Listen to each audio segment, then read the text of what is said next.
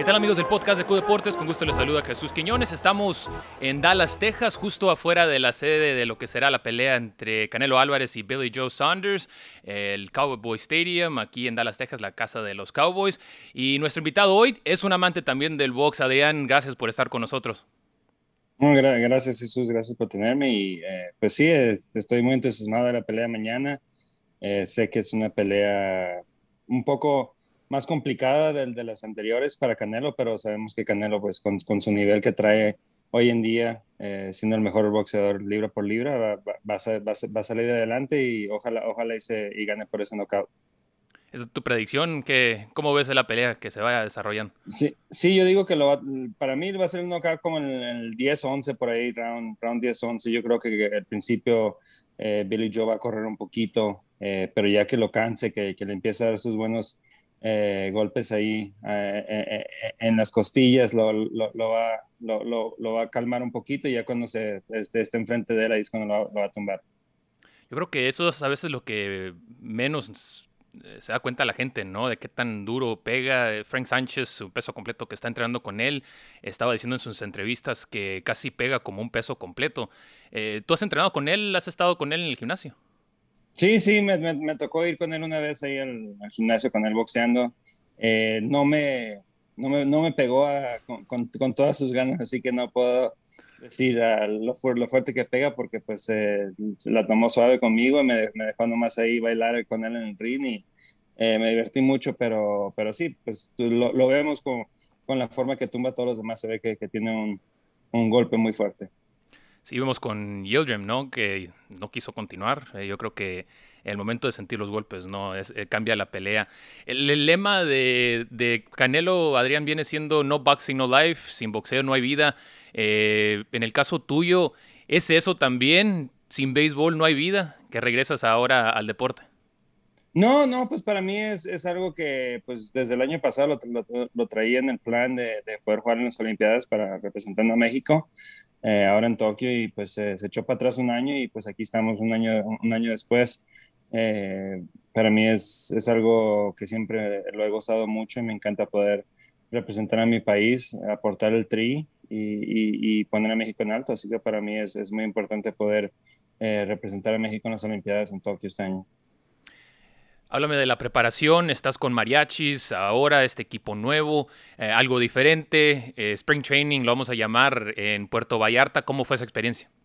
Eh, fue, pues fue, fue buena, la verdad que inesperada porque pues hubo unos asuntos políticos ahí que no, no nos dejaron hacer el entrenamiento en el estadio de nosotros, así que tuvimos que irnos a Puerto Vallarta, pero la verdad que fue como, como dicen, algo muy bueno que salió de la nada, porque pues aunque el campo no era el mejor campo del mundo. Eh, eh, era un campo bueno que pudimos trabajar, pudimos hacer todo lo que teníamos que hacer y nos divertimos mucho, trabajamos muy fuerte y parece que eh, van, a hacerles, van a unos arreglitos ahí al campo y, va a ser el sprint training del equipo de mariachis de, hoy en adelante. Así que salieron cosas muy buenas de ese sprint training y, y todos salieron muy contentos.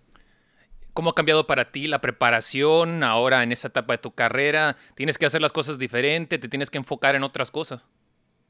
Eh, pues la verdad que como me estoy preparando para más como algo, algo como fue la temporada del año pasado en MLB, que fueron dos meses, 60 juegos, por decir 60, 65 juegos, no me estoy preparando para seis meses de temporada. Eh, el ejercicio y la preparación sí es un poquito diferente a, lo normal, pero me siento, pues me preparé muy fuerte todos los últimos dos años y me siento muy fuerte, estoy muy fuerte. Eh, los golpes, los batazos que he dado han salido bien, mejor y, y pues eh, la preparación ha sido más eh, tratar de limitar lesiones y, sentirme bien y, es lo que he hecho. ¿Ha cambiado los ejercicios, la fuerza? Sabemos que ahora en el béisbol eh, es más de flexibilidad, te olvidas de las pesas en algunos casos. ¿Para ti también ha cambiado eso? ¿Estás utilizando ejercicios nuevos? ¿O como, cómo, ¿Cuáles son algunos de los ejercicios que haces? Yo hago una mezcla de todo. A mí me encantan las pesas y, y, me encanta darle las pesas, me encanta darle a, los dos ejercicios que en el béisbol dicen que no lo, no lo hagas. Yo, yo toda mi vida crecí y jugué con jugadores que lo hacían todos los días, así que yo no estoy 100% de acuerdo con lo que dicen que tienes que ser más ese tipo de ejercicios. A mí me encanta lo que es el bench press, hacer, hacer, hacer pecho, me encanta lo que es, hacer hombros, overhead press, eh, tirar, hacer pesos por arriba de tus hombros. Eh, a lo mejor para pitchers no es lo mejor, pero para mí yo me siento muy fuerte cuando hago eso y es cuando más resultados me dan en, la forma de batear. Así que eh, eso lo sigo haciendo, sigo haciendo. Lo único que he parado de hacer más que nada es, mucho peso en las piernas. en las piernas sí hago más flexibilidad, más elasticidad sí trabajo un poquito más ese tema, eh, pero en el cuerpo arriba, lo que es el pecho, la espalda, sí le doy duro a las pesas y me encanta. Mencionaste el descanso, eh, la temporada 2018 cuando estuviste en Nueva York. ¿Ese tiempo después de eso te ayudó quizás a recuperarte de cualquier lesión que hubieses tenido o, o simplemente la inactividad que a veces el cuerpo necesita? Sí, un poquito de todo, porque yo era una persona que no paraba, se acababa la temporada y empezaba a entrenar el mismo el próximo día, así que yo digo que el, descanso, el tiempo, eh, la, inactividad en el deporte, no, no tanto girar haciendo swings y agachándome por rolas, me ayudó a todos los, los problemas que traía de la espalda. De la espalda me siento al 100%, no tengo ni, ni, un síntoma de ninguna, de ninguna forma. Eh, lo que tenía en el hombro también se me curó, eh, y el swing puedo terminarlo como lo terminaba cuando jugaba antes de que me operara el hombro, cuando jugaba con San Diego. Así que hay, unas cosas muy buenas que veo y me siento muy bien y, el, mi swing se siente muy bien. ¿Cuánto tiempo te duró para, para, agarrar el swing, para acostumbrarte otra vez o para acostumbrarte a la, a la velocidad de la bola? No, pues fíjate que no, el, el primer pitcher que me enfrenté le, le pegué ron, así que no, duró mucho tiempo. Era eh, Corsino. y, y, y, pues fue, fue, algo, fue algo que me sentí muy bien desde el principio, pero es que mi swing se sintió muy bien desde el primer, la primera vez que agarré el bat y empecé a hacer uh, prácticas de bateo ahí en, en, San Diego, en Los Ángeles. Me sentí el hombro, sentí que podía terminar mi swing como lo hacía con San Diego, así que fue lo primero que noté y dije, ah, mira, mi hombro está, mi hombro está curado, ya, ya, ya, ya se sanó, ya, ya, ya está bien al 100, así que y, sí, empecé, estoy batiendo para la banda contraria otra vez como bateaba antes y la verdad que me siento muy bien. ¿Qué esperas de la competencia en México, tu primera temporada con Liga Mexicana de Béisbol?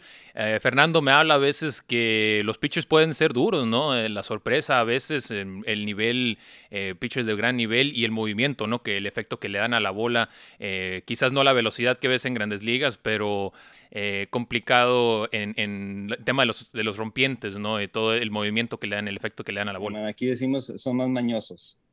Eh, y, y, sí, pues le quitan, le ponen, le mueven para allá y para acá y, y, no te la dejan directo. Eh, como tú dices, a lo mejor no todos los pitchers están tirando 95. Sí, hay bastantes que tiran 95. a lo mejor todos están tirando 90, 91, 92. pero el nivel está muy bueno. Es, es un nivel triple A fácil o a lo mejor un poquito más.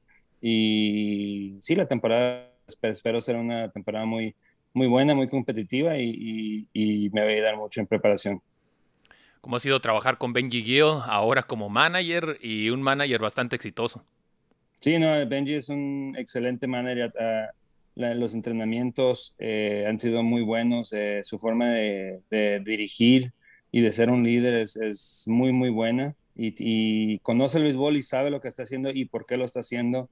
Eh, es un manager que siempre está un, un paso adelante de los equipos contrarios y eso ayuda, le ha ayudado mucho al éxito y ayuda a nuestro equipo siempre a estar eh, listos y, preparados para cualquier cosa. Va a ser interesante, ¿no? Una temporada, eh, bueno, ustedes, eh, un equipo nuevo que está tratando de dejar huella. Eh, en el otro lado de la costa está Yaciel Puy con, los, eh, con Veracruz, ¿no? Yo creo que eh, también algunos nombres exjugadores de grandes ligas que van a participar. lo mencionaste a un nivel de triple A, pero de repente con figuras que pueden cambiar el juego, ¿no? O que pueden sobresalir en, esta liga. Sí, no, el, nivel, y pues está Bartolo Colón con, con Monclova y también Alison Russell.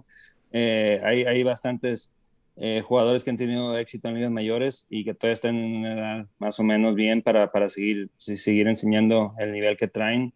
Eh, pues la liga, como te digo, alguien que le va muy bien en esta liga pudiera también, le, pudiera ir también muy bien en, en, ligas, en ligas mayores. Hemos visto a Max Muncy venir aquí a la, liga invernal y, de ahí él lo usó como un, un, empuje para que le empiece a ir bien en Estados Unidos. Así que eh, antes de que viniera a la liga invernal era un jugador de AAA y pues eh, aquí en la Liga de México es, es, una liga muy, muy, muy avanzada y, y, y sí puedes eh, lograr grandes cosas.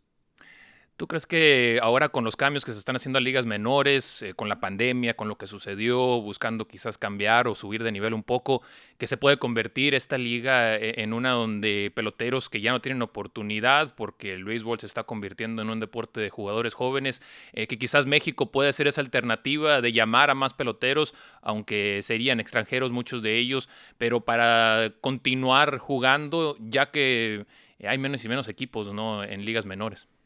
Sí, no, sí, yo, yo digo que sí es un, eh, un, buen nivel y es una parte donde pueden seguir jugando y, y pues divertirse más que nada y, y, jugar en un nivel que posiblemente es un poquito más alto de, de, triple A y también eh, no estás bajo el control de los equipos de ligas mayores, así que eh, esa posibilidad es, es, una posibilidad muy buena de que los jugadores recién uh, o agentes libres escojan venir aquí en lugar de ir a triple A, así que y de aquí cualquier equipo, los 30 equipos te pueden, te pueden llamar y firmar, que si estás con un equipo estás bajo el control de ellos y no tienes la libertad de, de irte a otro equipo, así que eh, el nivel de aquí puede subir muy alto si, si eso llega a pasar. En el tema de los jugadores veteranos, Adrián, yo recuerdo cuando empecé con, con Dodgers, cuando estaba eh, como parte del equipo, tú estabas jugando y algo tan importante era no el tiempo de servicio, de service time, que todo el mundo buscaba los 10 años. Ahora se está complicando un poco eso. los jugadores que vemos en el terreno son jugadores más jóvenes, a veces hasta eh, novatos que no han jugado mucho, especialmente ahora con la pandemia. Ves que debutan eh, sin jugar mucho tiempo en AAA. ¿Crees que es una ventaja eso, tener a tantos jugadores jóvenes o jugadores jóvenes que le están pagando, ¿no? En el caso de Tatís, eh, que recibe el contrato con también muy poco tiempo de jugar. Eh, ¿Crees que eso va a continuar o crees que en un futuro, ahora con las negociaciones, podría cambiar y seguir, yo creo, incorporando ¿no? a sus jugadores veteranos que, que a lo mejor ya no tienen esa oportunidad? Pues yo digo que si los dueños y los gerentes de los equipos siguen eh, en el mismo plan que traen, pues se van a seguir yendo con los jóvenes en lugar de los veteranos. Eh, los jóvenes, ellos tienen control 100% de los jóvenes, los veteranos normalmente piden un poquito más del mínimo. Eh, es una forma de ahorrarse dinero, es una forma de controlar la situación. y pues es, es, el tema que traen y, y es, como, es, es, como lo están viendo. por eso muchos jugadores, llegar a 10 años, como tú lo dices, se está haciendo más y más difícil para los jugadores. Eh, sigue siendo el béisbol, sigue siendo lo mismo, pero hasta que no cambie alguna mentalidad en, los dueños y los gerentes, eh, este, esta, este, esta forma de, trabajar de, los equipos va a seguir de, esa forma. Lo vimos ayer cuando, dejaron ir a Pujols, es algo que nunca en la vida se viera con los dueños y los gerentes en, los tiempos de antes. Eso no pasaría. Eh, pero ahora como a todos los ven como un número, no como una persona. Hacen decisiones eh, que la computadora le dice que, que es lo, indicado, no el corazón. Si te hizo una falta de respeto eso que le hicieron a, Pujos. Eh, pues yo digo que sí, porque cada quien tiene sus cosas. Yo, la verdad, no veo al equipo de Anaheim con un equipo que va a entrar a playoff, así que, hacerlo por, por dejar a, un, a, otra persona, o sea, subieron a, a John Jay eh, eh, en, su lugar. O sea, ¿quién prefieres tener en la banca? ¿A Albert Pujols o John Jay? Y, pues es, para mí sí es una falta de respeto, es una forma de decirle a Pujols que nosotros pensamos que John Jay es mejor que tú o es mejor que tú en el clubhouse porque tú no puedes enseñar, enseñarle nada a los jóvenes, que sabemos que no es cierto. Así que lo hacen ver hacen ver a Pujols como si no es una persona buena en el clubhouse al hacer ese, esa decisión y, y, todos sabemos que no es así. ¿Cuál es tu recuerdo favorito de Pujols? Tanto tiempo que jugaron ustedes en Liga Nacional, en contra, eh, bueno, prácticamente no muy cerca las carreras de ustedes. Eh, sí, nos tocó jugar mucho, pues estuvimos en Liga Nacional juntos y luego nos fuimos a Liga Americana juntos y eh, yo me regresé a la Liga Nacional, pero eh, pues siempre los momentos fueron eh, playoff que tuvimos. Eh, bueno, yo tuve playoff contra San Luis cuando estaba con San Diego. Eh, y, después tuvimos playoff ah, contra Cardenales, pero Pujols ya no estaba ahí cuando estaba con Dodgers. Pero eh, más que nada que pues siempre era cuando, cuando veías los, al, fin del año el, lugares de MVP, siempre, estaba uno, dos o tres o cuatro arriba de mí porque pues fue, fue el jugador de los, de los mejores jugadores que han habido en la historia del béisbol y, y poder estar en esa lista con él varios años fue un honor. Adrián, tú tienes muchos proyectos, restaurantes, eh, una cerveza, eh, cuántos otros negocios más. ¿Cómo encuentras el balance ahora como pelotero, como papá, eh, como negociante? ¿Cómo encuentras ese balance? ¿Qué tan difícil ha sido eso, ese aspecto de, tratar de jugar con tanta responsabilidad? Sí, pues obviamente tienes que, no estoy ahorita con la familia, la familia está en San Diego, eh, los negocios hay que ponerlos al lado un poquito, seguir en las llamadas cuando hay tiempo y todo, pero esto, lo estoy viendo yo como un, un poder representar a México. Eh, son tres meses que pues sí, el balance no está al 100%, no puedo estar con la familia ahorita, eh, pero eso, como lo veo, son tres meses para poder representar a México y, ponerme la, la, playera de México una última vez, así que es, es algo que, pues decidí hacer porque para mí es una forma increíble de poder lograrlo y, terminar mi carrera en esta forma. Así que pues hay que hacer, a veces hay que hacer unos, sacrificios para, para, para poder eh, estar ah, satisfecho con lo, con, con lo, que quieres hacer y no después decir ojalá lo hubiera hecho. Así que eh, el balance no está al 100, eh, siendo honesto, pero pues hay, hay, que, hay que hacer todo lo, lo, que se puede hacer y tratar de hacer lo mejor que uno puede. ¿Qué te dijo Betsy cuando le dijiste voy a regresar al béisbol? O, tus hijas cuando le dijiste otra vez ponerme, voy a otra vez ponerme el uniforme. Sí, pues eh, les, les, estaban felices, pero a la misma vez estaban tristes, eh, porque felices porque voy a poder tratar de lograr este logro. Eh, tristes porque pues no iba a estar ahí y, pues no, no iba a poder, ya tenemos tres años casi haciendo la vida que la llevo para un lado, para el otro, cuando Betsy no puede o lo hacemos juntos y pues estar juntos por tres años y otra vez eh, esta separación que no es muy, muy larga, pero sigue siendo un buen tiempo. Eh, sí fue un poco difícil y sigue siendo. ¿Te tocó ver alguno de los juegos entre Padres y Dodgers? No me tocó verlos en completo, pero sí vi, sí vi los resumen, sí, sí vi los videos. Eh, me tocó ver, por decir, un inning aquí y acá, pero pues ya han jugado siete juegos y y se han puesto buenas las cosas, o sea, se han, se han, han estado bien los peleos. la primera serie la ganó Dodgers, pero la segunda serie estaban un poquito lastimados eh, y perdieron 3 de 4 y ahorita están muy, en, muy mala, en muy mala racha los Dodgers perdiendo muchos juegos o muchas series seguidas, así que, eh, pero sabemos que es una, una temporada muy larga y esos dos equipos van a estar peleando todo el año. ¿Cómo se sale un equipo o ¿Cómo recuerdas tú cuando el equipo entero, no vamos a decir un pelotero, pero el equipo entero está pasando por un slump? Eh, ¿Tú alguna vez viviste un momento así que recuerdas que digas todos los eh, jugadores en el equipo, eh, equipos talentosos como tuvieron los Dodgers, los Red Sox, recuerdas y cómo salieron de ese slump? No, pues lo bueno es que está pasando al principio de la temporada. muchas veces eso, te sales de eso muy fácil, un día libre que tenga el equipo, que puedes descansar y regresas otra vez eh, con otro ánimo, con otro, con otra forma de pensar. Eh, ya no estás pensando tanto en, la racha mala.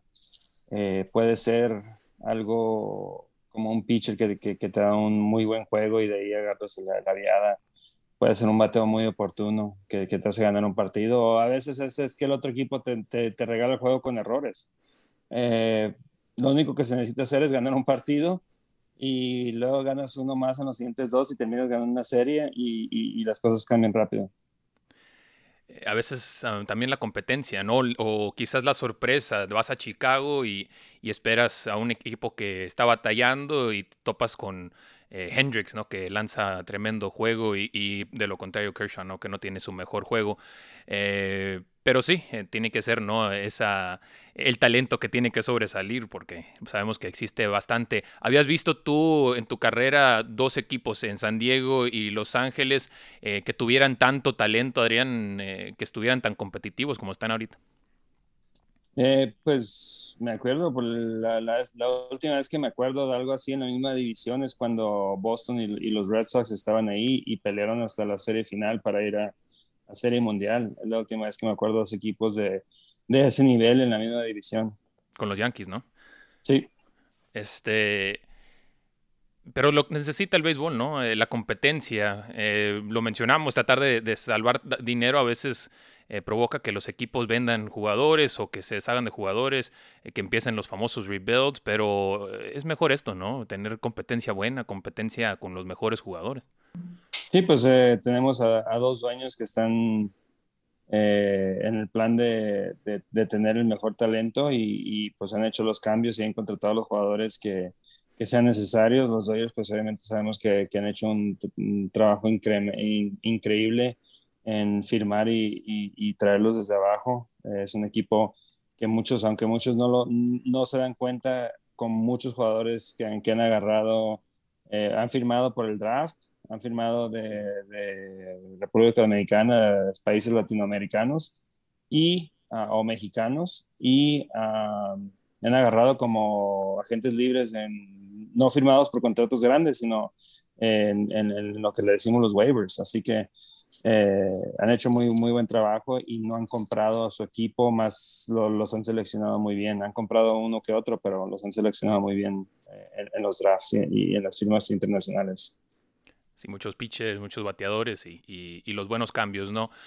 Adrián, por último, eh, ¿cuáles son tus metas después de esa temporada, después de ir a las Olimpiadas? Eh, ¿Cuál es tu meta? ¿Cuáles son tus metas a, corto plazo? No, pues ahorita es enfocarme en lo que, en lo que estoy, seguir, seguir aquí y, enseñar que tengo el nivel para poder eh, ser parte de la selección mexicana, para, para, ir a Tokio. Y después veremos, después eh, regresar a casa y, podemos ver cuál, cuál, es el siguiente, el siguiente plan. Bueno, Adrián, te deseamos lo mejor de la suerte. esperemos que te vaya bien en esta temporada, que puedas cumplir con ese sueño y muchas gracias por tu tiempo. Muchas gracias a ti, Jesús.